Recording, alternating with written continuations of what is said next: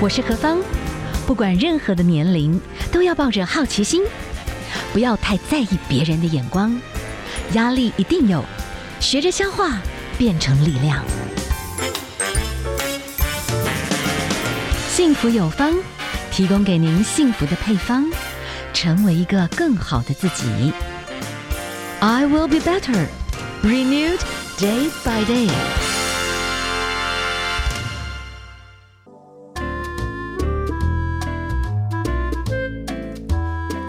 迎大家继续收听 FM 一零二点五幸福广播电台，幸福有方第二小时。好，第二小时呢，我们跟大家来谈一个主题哈。哎呀，今天天气不错，我们呢就看看，有些时候啊，那前段时间这个股票哈，因为疫情关系，是不是这样哈，也是突然之间感觉上在往下坠。那现在状况是什么呢？那我们每一天呢？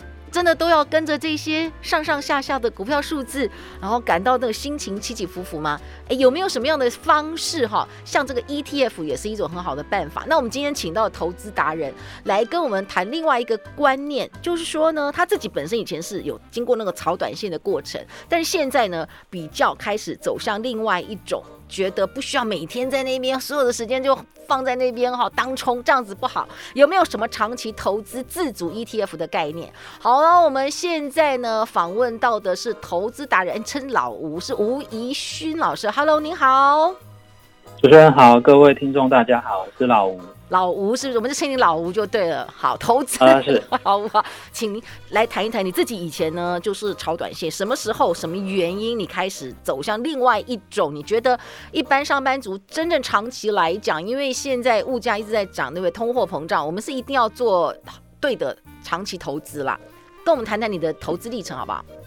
呃，是好。一开始进入股市的时候，当然是比较，也是比较想要快速的赚钱啊，所以。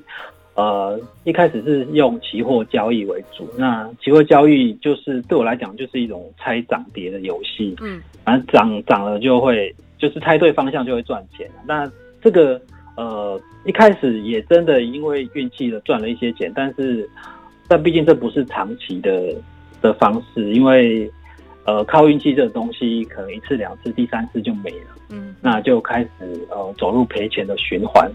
那后来。也因为要做太短线的交易，上班族根本就不适合，那所以就想想说要嗯怎么样找出可以适合自己方式的一些投资。那虽然说在呃一开始短线，后来做有点类似波段，但是波段其实对我来讲也不叫不适合，因为我也没有办法在里面赚到钱。那到最后就改成呃用存股的心态去买入股票这样。嗯，那。其实市面上一开呃，市面上现在已经有很多 ETF 的产品。那对于没有时间或者是没有兴趣做主动选股的投资人，买 ETF 是一个还蛮不错的选择。但是我还是会想要分散的持有个股的原因，就是呃，第一个它让我的投资组合变得更弹性。那另外一个是我在选股的过程中发现，这也是一件蛮有趣的事情。所以呃，做了一阵子之后，觉得诶还蛮适合自己的，就持续的做下去。好，所以所以今天这个部分哈，嗯、老吴，你自己有一些过程，你还是觉得说，其实上班族我们还是得要学习投资理财，但是我们不可能是那种当冲，你不可能每天都在那边看盘看的那么仔细，你白天。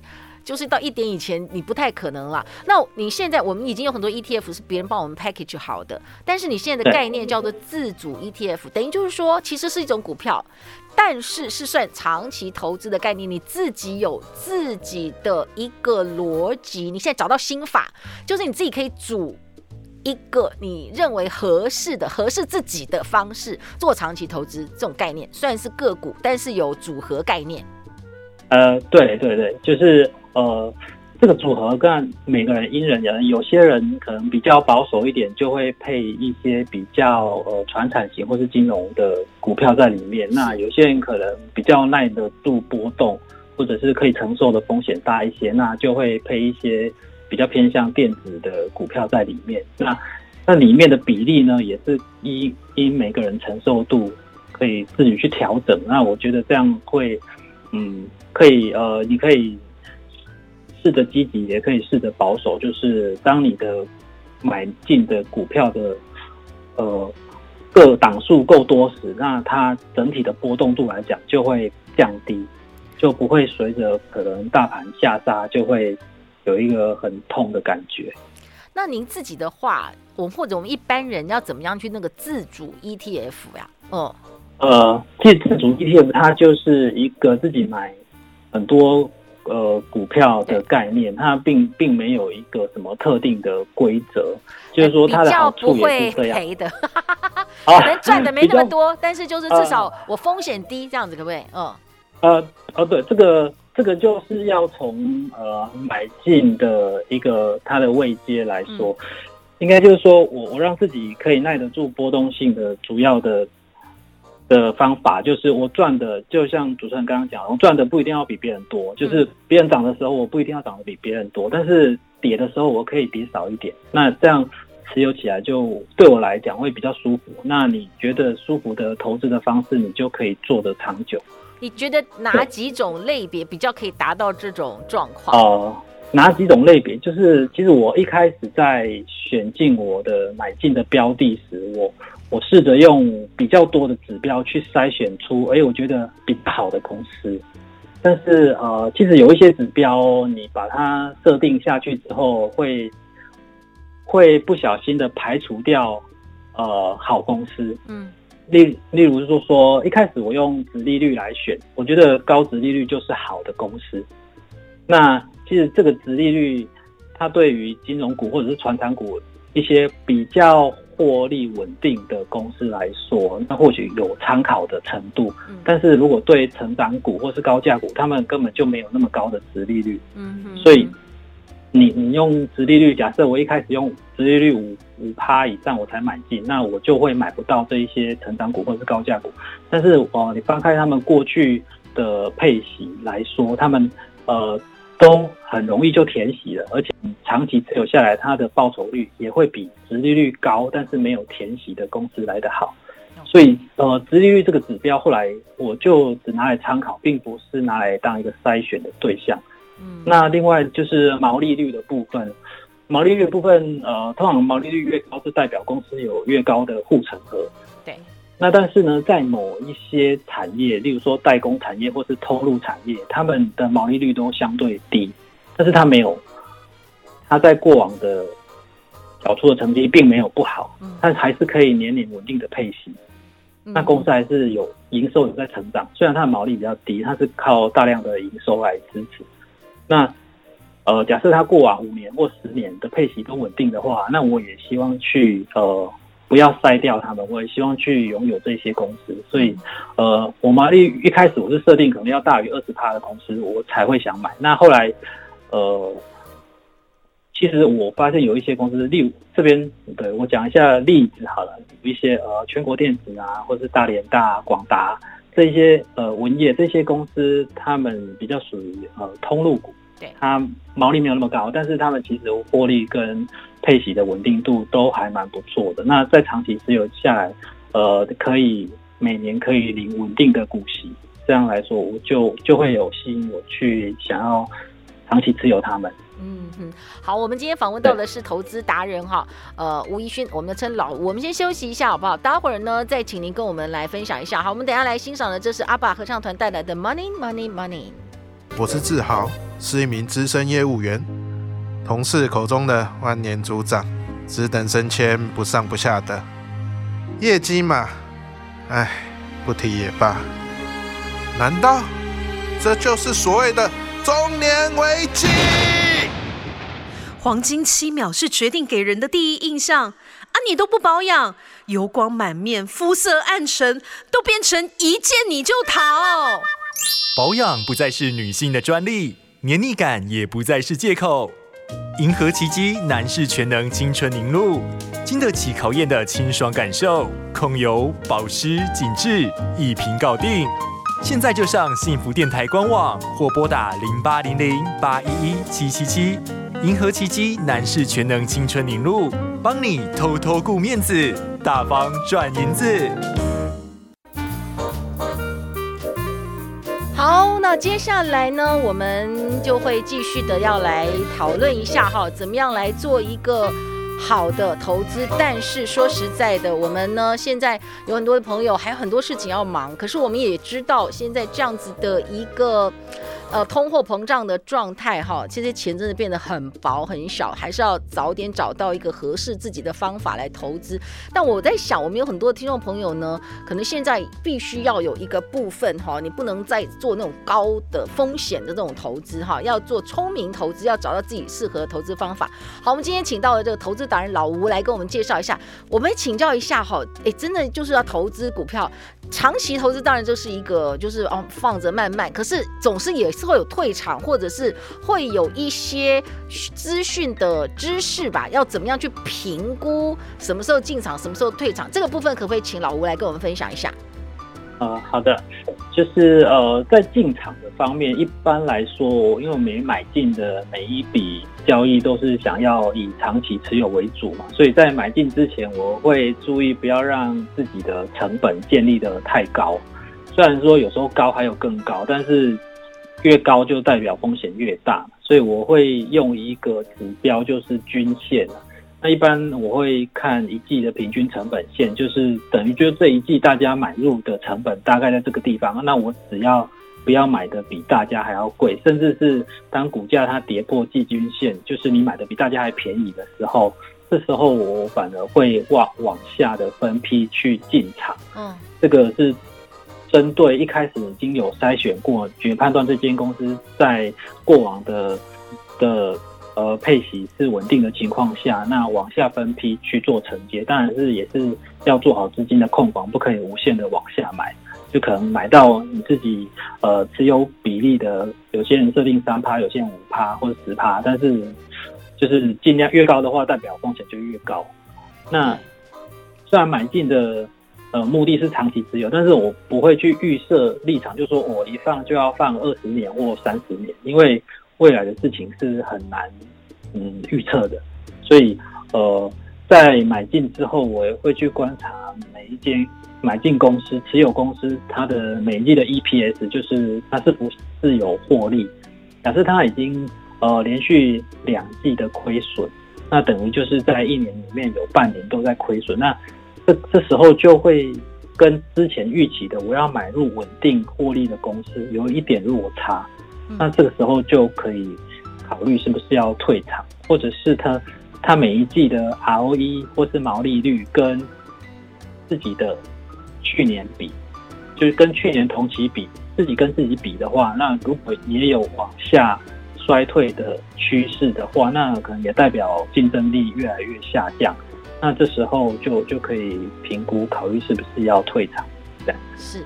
把资金移到比较稳定的地方，所以我们哈有些时候稍微，虽然这不是绝对，我们稍微看一下一些殖利率或者是说毛利率，它可以大概就抓到一些方向，可是还要再补充您刚刚讲的某一些的相关的数据，综合起来再来判断某些退场啦或进场的时间就对了。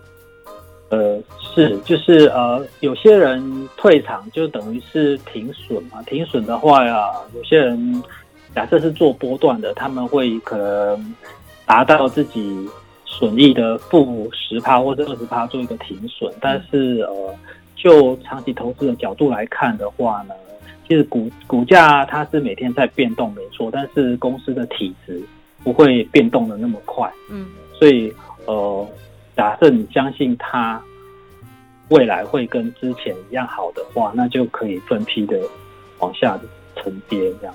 嗯哼哼，所以某些时候，对于一般的投资朋友，会常常有一个毛病啦，就是我们通常都是在呃，好像已经人家已经买了好长一个波段，你再进场是赚一点点，可是后面人家就下滑了，对不对？所以你有可能卖在最高点，但是呢，呃，买在最高点差不多。但是呢，你卖的这个时刻，你又没有办法非常的呃很有智慧，所以通常呢又卖到一个过低的状态。我们通常到底要怎么样才能够避免掉这种宿命？你觉得有没有什么建议？不要变成被割韭菜，呃，对，割韭菜的那一群这样。呃，就就是一般呃一般人就是都会有一个追高杀低的冲动。就是看到大家买，就是哦，真的不买来不及了，然后就跟着买了。那跌的时候就会想说，哎，是不是要走？然后还在犹豫的时候就一直往下跌。那嗯，假设这个应该是从心态先调整，就是说，呃，我买进这一笔交易，我我是为了要赚这一点点价差吗？还是说我是要放着领明年的股利，或者是今年的股利？那呃，假设你把你的我心态调整成我就是持有，然后领股利，那这样的话，在买进每一笔的时候，你都会希望自己的殖利率相对的高一些，就不会在很高的地方买到呃山顶上。因为呃，对我来说，就是因为我比较分分散的持有不同的个股，那它我如果我想买的公司，但是它是真的在短期间涨上去的，那就是就是让就是随缘，就是就是我会转把资金转到其他还没有涨的标的，或者是呃离季均线比较近的，因为一般标股来说，它它的股价离一季的平均成本线都会比较远，那这个对我来讲，我都会觉得这是一个风险相对比较大嗯的呃操作。OK，好，我们今天访问到的是投资达人老吴，我们先休息一下哈，待会儿呢再继续来请教一下，我们要怎么样找到自己适合的一些投资的方式啦。好，休息一下，待会儿再跟大家分享哦。小时候以为拥有很多才是幸福，长大后我才知道，原来幸福就是打开 FM 一零二点五。动动手，按赞并追踪幸福电台 FB，加入幸福电台粉丝专业，收获幸福 more and more。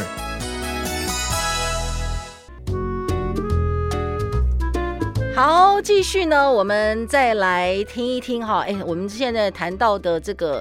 投资啊，我觉得有时候股票啊，也很像艺人的这个波浪。我们刚刚其实听到的歌曲呢，是王心凌的二零零四年第二张专辑《爱你》哈。这张专辑当时呢，其实在台湾真的排行榜啊，四周都冠军。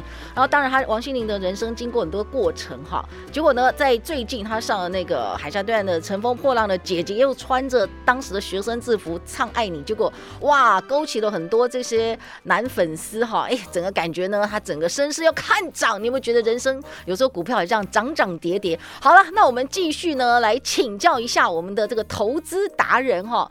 针对的，哎，我们真的是很怕那种股票这样子起起落落。我们要用什么样的方式找到自己合适的投资方法？可能也要认识自己到底能不能。比较能够承受风险。我们现在如果针对哈比较大概就是已经五十 plus 的朋友的话，你有没有什么投资方式的推荐？然后不要太难的，不要太复杂的，不要风险太高的这样。哦，好的，投资呢，我觉得就是一辈子的事情嘛，所以在这个这么长的过程中，真的是要找到适合自己并且能够获利，才能够做得长久。那其实，在找到适合自己方法之前，大部分都是跌跌撞撞，然后一直修正。那在修正的过程中，其实除了修正方法之外，最重要的就是心态的调整。嗯，那虽然投资的目的最终都是要获利嘛，但是我觉得如果把想要快速获利跟一夕致富这两个想法拿掉的话，大概就成功一半了。就是因为你。呃，没有了这两个想法之后，就不会去做一些过度冒险的投资决定。例如说，可能杠杆开的比较大，过度重压单一的个股啊，或者是太集中的建立自己的成本啊，那这些都是在遇到股市回档的时候会让人比较痛的操作。除非是有很强大的信念，不然就很容易被吓出场。是，那如果，呃对于呃，像刚刚讲，现在市面有许多 ETF，呃，只要偏向大盘型的，就是随着指数涨跌的，那做定期定额，或者是其实 ETF 我嗯这边比较热门的，应该就是有两种，一种是呃大盘型的，例如零零五零或是零零六二零八，那如果是高股息型的，目前有零零五六、零零八七八，然后还有呃。陆陆续续有一堆呃很多高股息的 ETF，那这两种我觉得如果比较保守的人可以就是互相配合，就是可能五五啊或者是六四七三一自己呃可以承受风险的比例去配置了。因为呃，在大盘型的，我认为是比较偏向是进攻型的，那防守型就是属于高股息型的。对，那我身边有一些投资朋友，他也是没有投资经验。那虽然是我是自己买个股，但是我比呃，对于新手或者是还没有接触股票的人，我比较推荐还是先买 ETF。持有股票之后呢，那你就会有那个涨跌的感觉，那去看自己心里的承受波动程度怎么样，再去慢慢做调整，这样是。好，我们可以请教一下哈，老吴先生，如果说呢，我们应该有不同的季节哈，会有一些那种特别的个股，它有通常就是会有一个波段，你有没有可以？如果也针对这种季节，会有一些那种特殊产业，它会某些时刻你几乎它就是会吃到，呃，比方冬天的时候啦哈，或者是它会吃到那种呃暑假的时候，会不会这也是一种考量的？自己的投资的这个标的的组合做一些更换，这样，嗯嗯嗯，呃，应该是说，如果是做波段型的达人，有些人就是会去研究某一些产业在，在呃，可能冬天是淡季啊，或者是夏天是淡季，这一些呃去做自己的呃波段的获利。但是我比较不偏向去做这个，因为波段对我来讲。还是比较属于对一个，因为还在上班嘛，对一个上班族来讲，还是比较没有那么的好操作。哦，那我我主要还是我会买在呃分散持股，那它是这些持股就会分别在不同的季节有不同的涨跌。那主要可以，其实一般人家说不要看股票做新，呃，看新闻做股票。那其实你看新闻上有许多现在在报哪一档股票很红的时候，那。那就是尽量去避开它，这样就就可以。就是虽然我已经持有它，但是我我并不会在这时候加码，或是这时候做嗯卖出的动作。就是我我一样是照我自己的脚步，不管它可能有当万季之分这样。嗯，那你平常会去多看一些相关的一些财经相关的资讯？那你看到这些财经资讯，你又要去避免掉，其实可能是这些大户要到货的一种讯息。你怎么去看这些新闻啊？嗯嗯，这些新闻一般就是参考用，因为它其实呃每一则新闻可能或多或少都有它被爆出来的目的。对，就像主持人刚刚讲的，可能是要到货或是要进货什么的。嗯，但是。呃，这些呃，我们对长期投资来讲，一间公司它的上下起伏的股股价的上下起伏是正常的，但是它整个营运还是会往好的方向走。比如说它呃，我很持有一些公司，呃，例如是维新跟技嘉，他们在之前呃，可能疫情前前年呃，去年或前年会被。炒的比较高，但我有持有它，但是我也不会想要因此而卖掉它。那它现在又跌下来了，就是呃一开始我会觉得，哎、欸，跌下来没有赚到，会觉得很可惜。但是其实对我来讲，买股票就是一个累积资产的概念，就是我我不需要快速的周转率去累积我的资产，我只是持有它。那当我有闲钱的时候，我再找到呃比较低位阶的股票再买进。那大部分来说，我就会采取一个只买不卖的的方式。但是，但刚刚有提到，就是说有退场，就是说，假设它营运真的开始赔钱，那没办法付出股息的时候，那才会去做更换。那不然，一般来说是不会随着就是新闻或者是它的呃股价的高低去做转换。OK，好，那我们今天呢，大概还是就浅谈有几个法则啦，还是跟大家分享一下，就是很多的重点的一些概念哈，你还是要去了解一下这个基本的一个产业。那直利率是一种方式，可是呢，有些时候有一些高成长股哦，你也稍微要做一些功课，比较理解，这样才能够找到自己的综合的一个好的合适的自己的标的哦。今天非常谢谢我们的投资达人老吴先生跟我们的分享，谢谢你，谢。谢谢谢谢。Transformation，转变你的眼光。Transformation，转变你的态度。Transformation。转变你的电台，FM 一零二点五 Be our radio，幸福电台。